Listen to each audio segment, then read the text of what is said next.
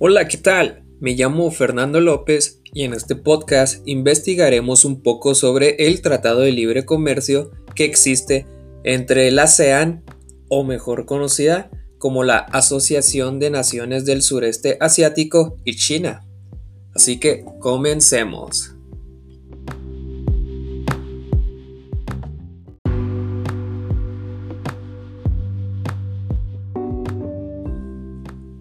Antes de hablar del tratado en sí, abordaremos un poco sobre qué es el ASEAN.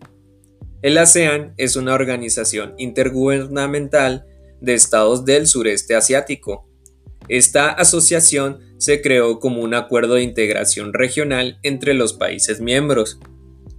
Fue fundada el 8 de agosto de 1967 por cinco países.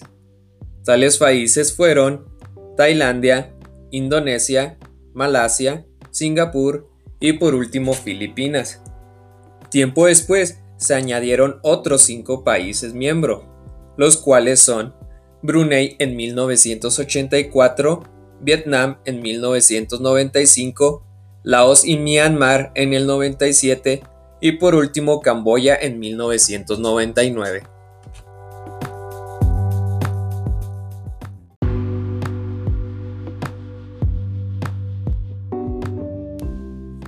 Los objetivos principales de la ASEAN son acelerar el crecimiento económico, fomentar la paz y tener estabilidad regional entre los países miembros.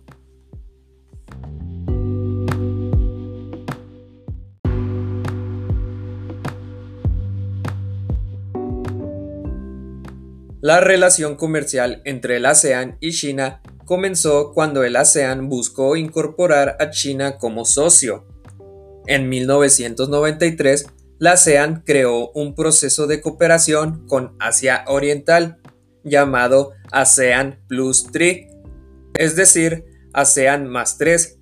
Esos tres vienen siendo los países de China, Corea del Sur y Japón. En 1996, China acordó incorporarse como socio de diálogo pleno del ASEAN. En 2010, se decidió crear una área de libre comercio entre la ASEAN y China, el cual tenía antecedentes desde 2001.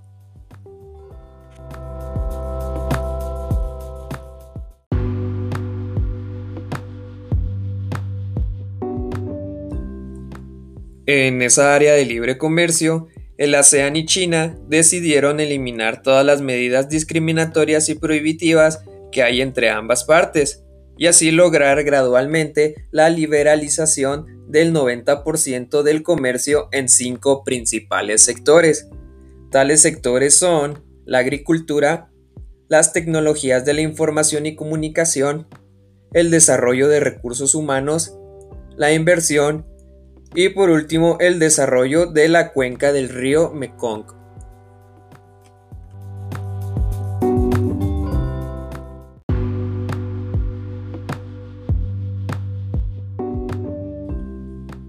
En 2020 se celebró una cumbre en videoconferencia para adaptarse al protocolo de la pandemia del COVID-19.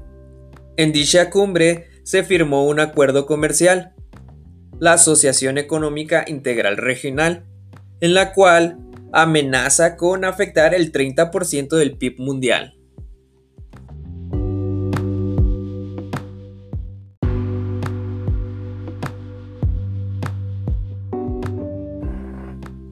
Como pudieron escuchar, el Tratado de Libre Comercio entre la ASEAN y China es mutuamente beneficioso, ya que le permite a ambos reducir su dependencia de los mercados de Estados Unidos y de la Unión Europea.